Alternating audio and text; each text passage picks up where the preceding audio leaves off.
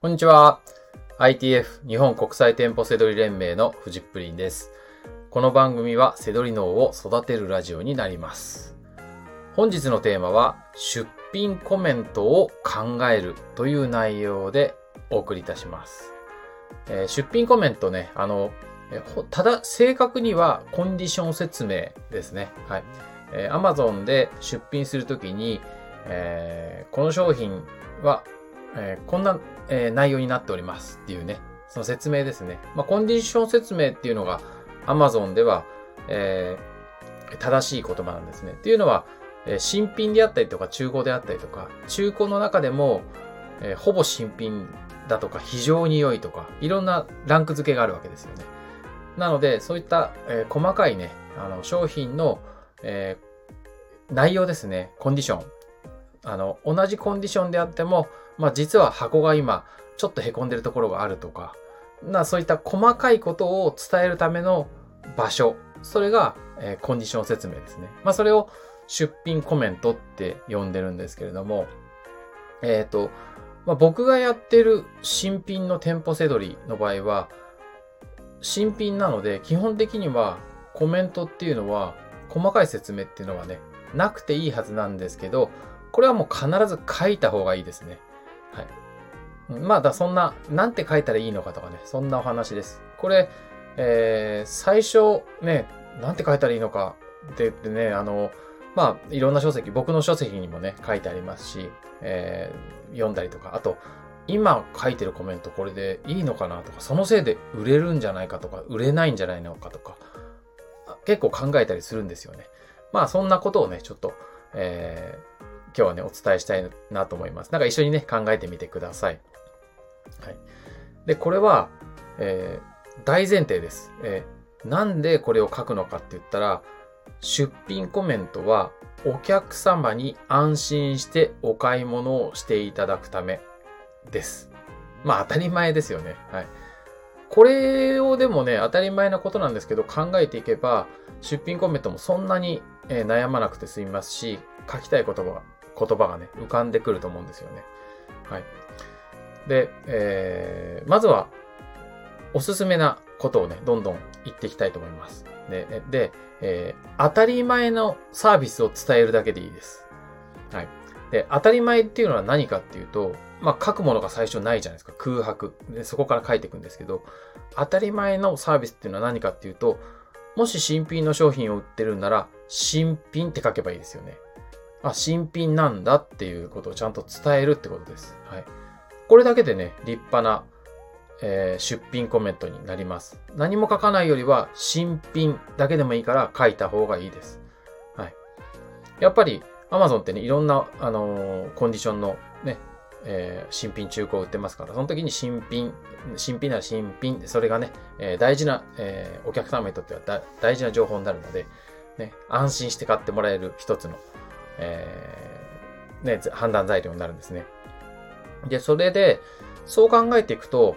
当たり前のことっていっぱいあるので、えー、まあ僕がよく使っているようなことをね、書いていきたい、あの、伝えていきたいんですけど、えっ、ー、と、FBA ってね、あの、自己発送ではなくて、まあ売れたものを FB FBA の Amazon の倉庫から送るっていう場合は、もう、えー、常に、えー、アマゾンが処理してくれるわけなんで、自分で送るよりサービスがしっかりしていて、もうアマゾンの中でルールがあるわけですね。なので、その当たり前のサービスを書きます。例えば、24時間365日出荷対応。そんな、あ、ね、こいつも我々からしてみたら当たり前のことも、お客さんからすると、あの、あ、このショップは、ね、一年中もう、年中無休で対応してくれるんだって思ってくれる。まあ実はでも Amazon がそうやってるだけなんで、他の人も同じなんですよ。他のライバルも同じ、ね、対応してるんですけど、ちゃんとそれをコメントに書いておくってことですね。はい。あとは、えー、Amazon 配送センターからの発送となりますとか、そういう、まあ FBA って書いてもいいんですけど、FBA って言葉ね、一般のお客さんはわからないので、まあ、Amazon 配送センターとか、Amazon 倉庫とか、まあそういった、え Amazon の、えー、もう、その、管理上にあるんですよっていうことをね、書いてあげる。っていうことですね。あとは、まあ、えー、その、アカウントによってね、できるできないがあるんですけれども、えー、代金引き換えとか、コンビニ受け取りとか、えー、当日お急ぎ便とか、えー、Amazon プライムとか、ありますよね。えー、商品の通常の配送料無料とかね。えー、まあ、あのー、あるじゃないですか。その当たり前のサービス。はい。それを、えー、まあ、自分が購入者側の気持ちになってこれ使えるのかなみたいなのを使えるサービス。それも全部書いとくんですよね。はい。なので、あのー、まあ、Amazon COJP のすべてのサービスを受けることができます。そんな文言でもいいですよね。はい。これは当たり前なことなんですけど、書いておくと、書いてない人、書いてないショップより同じ商品を売っているのに、書いている方が安心感があるっていうところですね。はい。あとは僕がよく書くのは、えー、さっきの Amazon 配送センターからの配送になるんですけれども、その時に、えー、丁寧に梱包後、迅速に発送いたしますとかね。まあ、そんなこと本当は知らないんですよ。丁寧にやってるかどうか知らないです。Amazon 配送センターの中でね。でもまあ、信用してるね、Amazon の倉庫ですから。丁寧に梱包して、ね、だらだらしてるかもしれないですよ、本当は。ね、なんか、早く休憩になんないかなとか言ってやってるかもしれないですけど、迅速に搬送してますっていうね、ちゃんと書くんですよね。はい。あとは、えー、まあ、えー、返品とか返金の保証も、保証サービスも、えー、ついておりますとか、サポートもついておりますとか、そういうのもいいですよね。あともうこれ Amazon の最初からサービスに入ってることなので書いちゃって大丈夫です。はい。あと僕は書くのは、えー、まあ、あえー、Amazon のルールに、えー、ちゃんと乗っ取って、えー、当店は対応、あの、販売してますので安心してくださいってことですね。まあ、あの、基本的にお客様って我々のことを Amazon だと思ってるパターンもあるんですけど、中には個人セラーでしょっていうね、ちゃんと分かってる方もいるんで、そういう時に、えー、商品に関しましては、Amazon COJP の規約にのっとり、えー、迅速に対応いたしますとか、そういう文言ですね。うん。あと、Amazon サービス、あ、ん ?Amazon カスタマーサービスまでご連絡くださいとか、お問い合わせくださいとか、そのもう、自分が Amazon、なんかあったら Amazon がちゃんと責任取ってもらえるので安心してくださいみたいなことをね、もうコメントに入れてしまうって。まあ、ここら辺ですね。うん。今もうちょっとね、バーって言っちゃったんですけど、えー、ね、その、その時々によってね、Amazon の倉庫のルールとか変わってくるかもしれないですよね。でもその時はそれを変えればいいですよね。その、今、お客様が受けられるサービスをあえて書いてあげる。それが安心材料になるんですよね。はい。これはね、結構大事なことなんでね、あの、ぜひね、書いてほしいなと思います。で、あとね、えー、そうやってやっていくと、こう、出品コメントでなんとか差をつけようと思って、あの、嘘とかはダメなんですよ。あの、例えば、あの、値引きしますよとか、あの、ダメですよ。その、アマゾンのルールにちゃんと乗っ取って、あの、書かなきゃいけないですね。あの、キャッシュバックありますとか、はい。えー、販売価格1万円ですが、みたいな。今ならもう一個ついてくるんです。うちから買うと、実はもう一個ついてくるんですよ、みたいな、そういう、ね、あの、ね、今この画面見てる、なんか5分以内に決済してくださいとか、そういう嘘書いちゃダメなんですよね。うん。なので、これはね、あの、本当に、こういうのをやってて、通報、通報する、されるんですね。お互いの、他のライバルセラーにね。そうするともう本当にアカウントとか停止になったりとか、あの悪質な場合はね、本当にもう、あの凍結になったりとかするので、こういう嘘は本当にダメです。あることをちゃんと書きましょうね。うん。あとですね、えー、最後に、えー、よく、最近よく見かけるのが、えーまあ我々販売者からするとめちゃくちゃ頭にくるのが、えすり替えですね。はい。これ一般の方は知らないかもしれないことで、はじ、せどり始めたばっかりとか、これから始めようとする人はね、ちょっと嫌な話だったと思うんですけど、えー、まあこちら新品を売っていて、お客さん買ってくれたなと思うと、もうボロボロの中古品だったりとか、下手すると全然違う商品とかが返品されて帰ってくるっていう。まあ要は、Amazon のえー、返品無料とか、そういった何日以内の、えー、返品はね、受け付けますよっていうルールを逆手にとって悪用した、えー、業者が、